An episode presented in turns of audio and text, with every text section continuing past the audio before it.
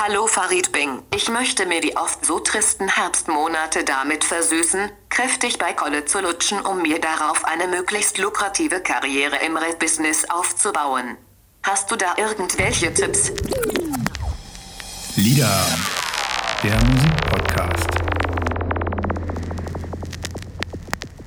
Moin Leute, herzlich willkommen zu einer kleinen Spezialausgabe. Genau, so, sieht's aus. Ähm, auf Wunsch eines einzelnen Hörers, der uns ähm, über Instagram angeschrieben hat und ähm, gefragt hat, ob wir nicht mal über das Kollega-Album King sprechen können. Ich sag nur so viel: aus großen Bizeps erwächst große Verantwortung.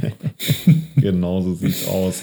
Ähm, wie man es von äh, Kollega-Alben gewöhnt ist. Ähm, ja, Immer so ein bisschen drüber. Mit Protztum wird nicht gespart. ähm, genauso sieht es auch auf Kollegas vierten Soloalbum aus. Ähm, King von 2014. Ähm, ja, stolze 20 Titel. Es ballert gut rein. Irgendwie 85 Minuten insgesamt Laufzeit habe ich, glaube ich, irgendwie so auf dem Zettel. Ja, hast erstmal die erste Frage, hattest du es vorher schon auf dem Zettel oder? Ich hatte es äh, tatsächlich, als es damals erschienen ist, ein paar Mal ähm, gehört. Fällt mir natürlich aus heutiger Perspektive ein bisschen schwer, mich dazu zu äußern, aber ich habe äh, zumindest damals ähm, Kollega relativ oft und gerne gehört. Gar nicht mal, ob man mir das jetzt glaubt oder nicht, äh, wegen der inhaltlichen Sachen, aber weil ich von Kollega rein von der Rap-Technik sehr viel halte. Mhm, ähm, ja.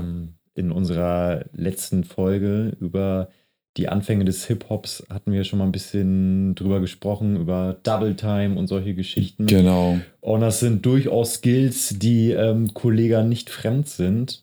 Dem gegenüber stehen natürlich solche Sachen wie, das wollen wir natürlich ähm, gar nicht unter den Tischkern. Ähm, ja, mehrere Skandale. Ihm wird Antisemitismus vorgeworfen, ähm, Sexismus.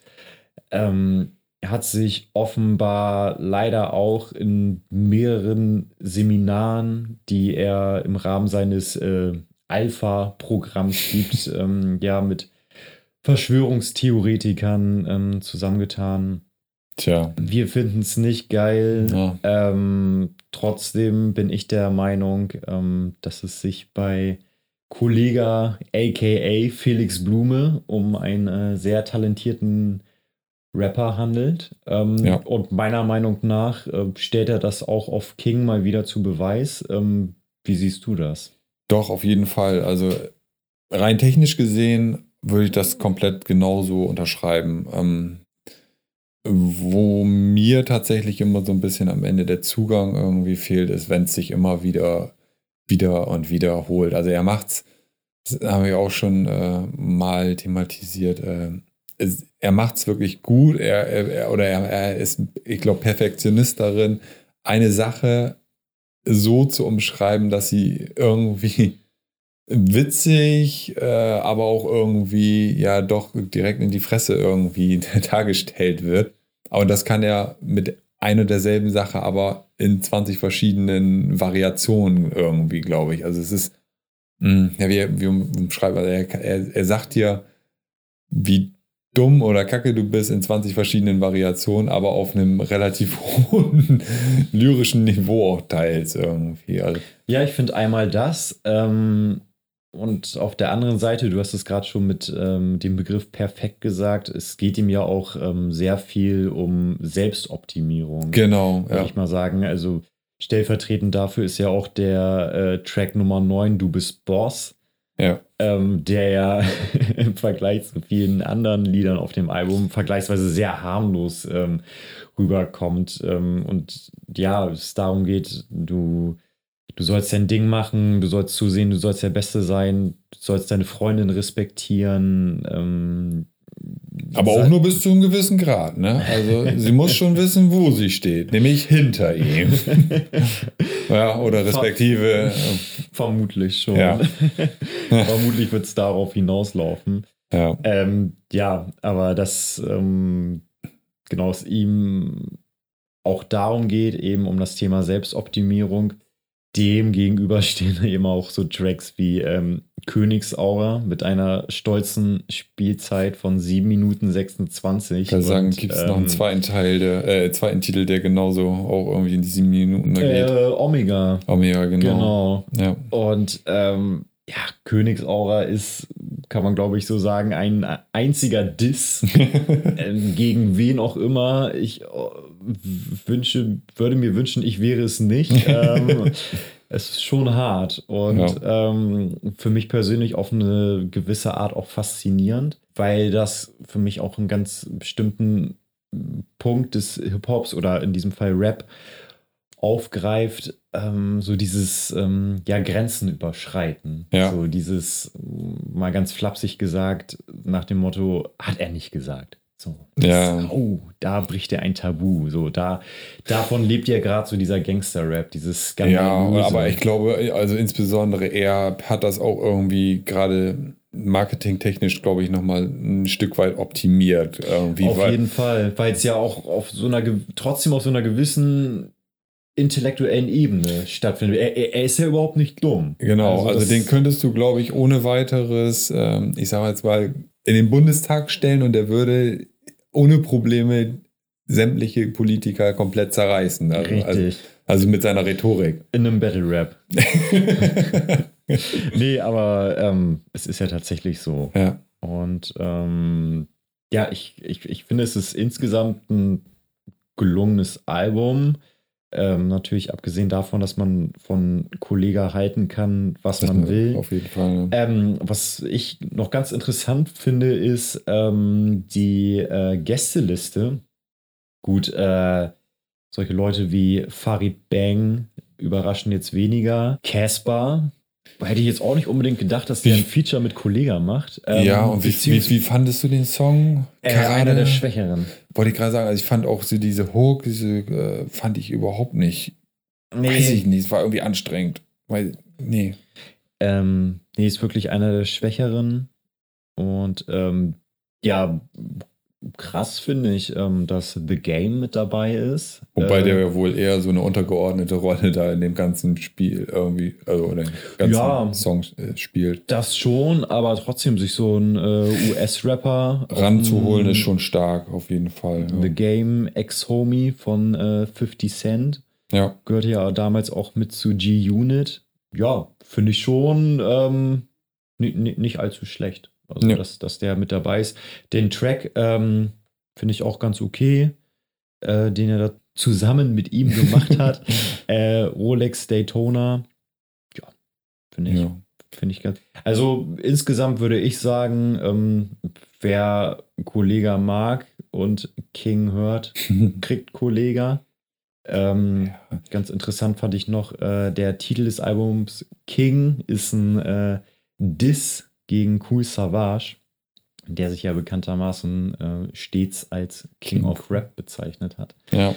Ähm, und Kollega sah sich wohl damals seinerzeit in der Position, ähm, Cool Savage abzulösen. Ähm, ja, Kann man auch von halten, was man will. Sollte jeder äh, für sich selbst entscheiden, wer jetzt für ihn der King of Rap ist. Ja, also für mich, was, was, äh, wo ich sagen muss, was auf dem Album noch ein bisschen raus. Also der, für mich einer, der einzige Song, der sich wirklich so ein bisschen rausstellt, ist Morgengrauen, ähm, wo man echt mal so ein bisschen das Gefühl hat, er reflektiert nochmal selbst so ein bisschen und ist jetzt nicht nur komplett so irgendwie äh, derjenige, der die ganze Zeit nur mal drauf rumhackt, wie geil er ist und was, was für eine dicke Armbanduhr er jetzt hat und Lamborghini fährt und was weiß ich. Äh, aber ja, das, das ist so der einzige Song, wo ich sagen würde, okay, der hebt sich ein textlich gesehen von allen anderen ab. Alle anderen würde ich fast sagen, drehen sich immer nur um Autos, dicke Uhren und ja. Ja. Dass er der Größte ist, in Anführungsstrichen. Wobei ich das echt äh, interessant finde, weil ähm, Kollege auch vor und nach King auf den Alben immer mal wieder so Momente beziehungsweise Lieder hatte, in äh, denen er auf einmal ja sehr selbstreflektiert auch und relativiert wirkt. Mm, okay. da fällt mir zum Beispiel spontan ein auf seinem 2016er Album äh, Imperator ist das äh, Assassine, ähm, wo es eben darum geht, wie hart er jeden Tag an seiner Karriere arbeitet und was er in seinen äh, Lyrics alles behauptet und was eigentlich wirklich stimmt. So, Okay. dass er halt nicht äh, jeden Tag mit äh, Mafia-Bossen äh, am Tisch sitzt und irgendwelche Deals klar macht, sondern ähm, ja, nach Konzerten von der Bühne kommt und völlig fertig ist und Okay. Probleme hat, runterzukommen. Und ähm, auf der anderen Seite, auf dem 2006er Album, ist auch schon 15 Jahre Krass, her, das ey. war äh, auch das, das erste Kollega-Album, was ich gehört habe, ähm, Boss der Bosse.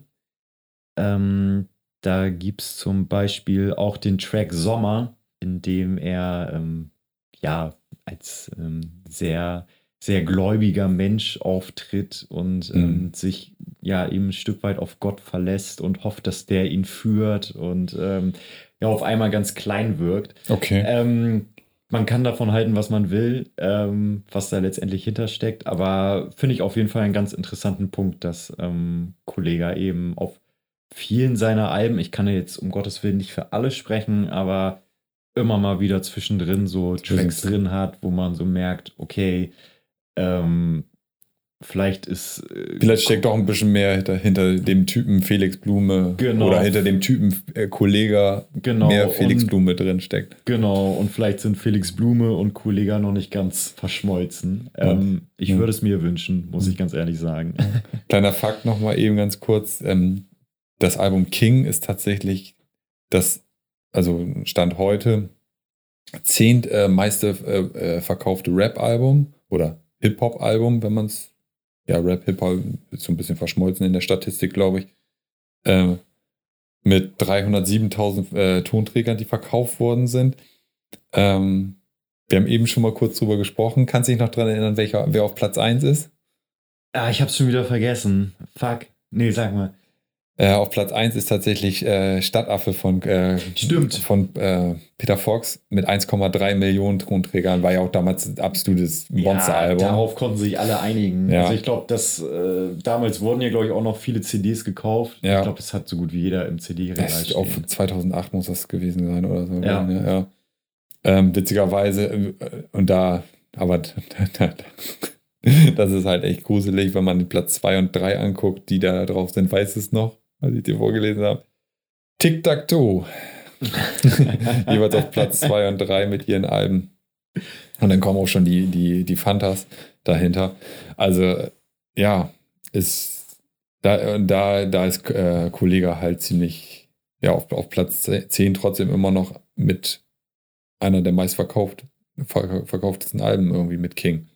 Aber finde ich, um das mal so abschließend äh, zu sagen, auch ganz interessant und irgendwie auch ermutigend, ähm, weil es ja zeigt, dass ähm, Hip-Hop und Rap in Deutschland echt sehr vielfältig ist. Total. Ähm, du hast äh, ja einen Peter Fox, du hast Tic-Tac-Toe, ja. du hast Kollega, du hast die Fantas. ja. Ähm, was natürlich auch ähm, für dich und mich äh, ein Zeichen ist, dass wir in puncto Rap und Hip-Hop noch einiges aufzuarbeiten haben. Und Definitiv. deswegen äh, wird das definitiv nicht die letzte Folge sein. Ähm, Was wir definitiv auch noch besprechen könnten, ist äh, Frauen im Hip-Hop. Ist definitiv ganz ein Thema. wichtig, auf jeden Fall. Weil, dann das möchte ich tatsächlich auch nochmal eben vorwegnehmen, weil man ja immer Kollege mit Sexismus immer direkt ver, äh, ähm, verbindet direkt. Auch da gibt es eine Statistik zu, wie viele äh, äh, sexistische Begriffe in einem Song vorkommen, statistisch oder durchschnittlich gesehen. Und da ist Kollege auf Platz 7 mit 4,2 Begriffe, Mhm. wie auch immer man diese werten kann.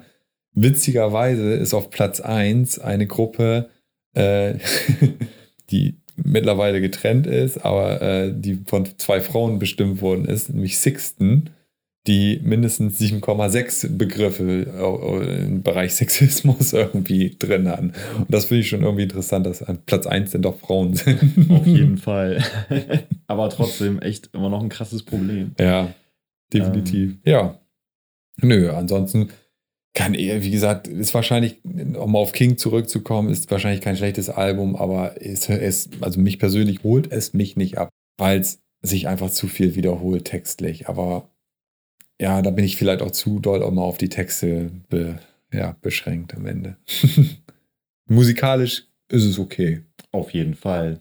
Und ähm, ja, ganz herzlichen Dank an unseren Hörer, Genau. der uns äh, gewissermaßen dieses Album eingeschickt hat. Viele Grüße nach Hamburg. So viel wollen wir sagen. viel Spaß in Dänemark. ja. Und ähm, ja, schickt uns gerne ähm, Alben, die ihr gerne in diesem Podcast erwähnt haben wollt, ähm, die ihr gut findet, die ihr nicht so gut findet, Genau. in die ihr vielleicht noch gar nicht reingehört habt. Ähm, auch das hören wir Einfach mal gerne. eine Blindverkostung quasi. Genau, auch sehr gerne. Hätte ich auch Hm. mega Bock drauf. Schickt uns irgendwas. Ja. Ähm, wir sind auf jeden Fall am Start. Und ansonsten wünschen wir euch eine gute Zeit. Ähm, hört weiter fleißig Musik. Und ich würde sagen, wir hören uns demnächst wieder. Reingehauen. Tschüss, lieber Petsy. Tschüss, Jakob.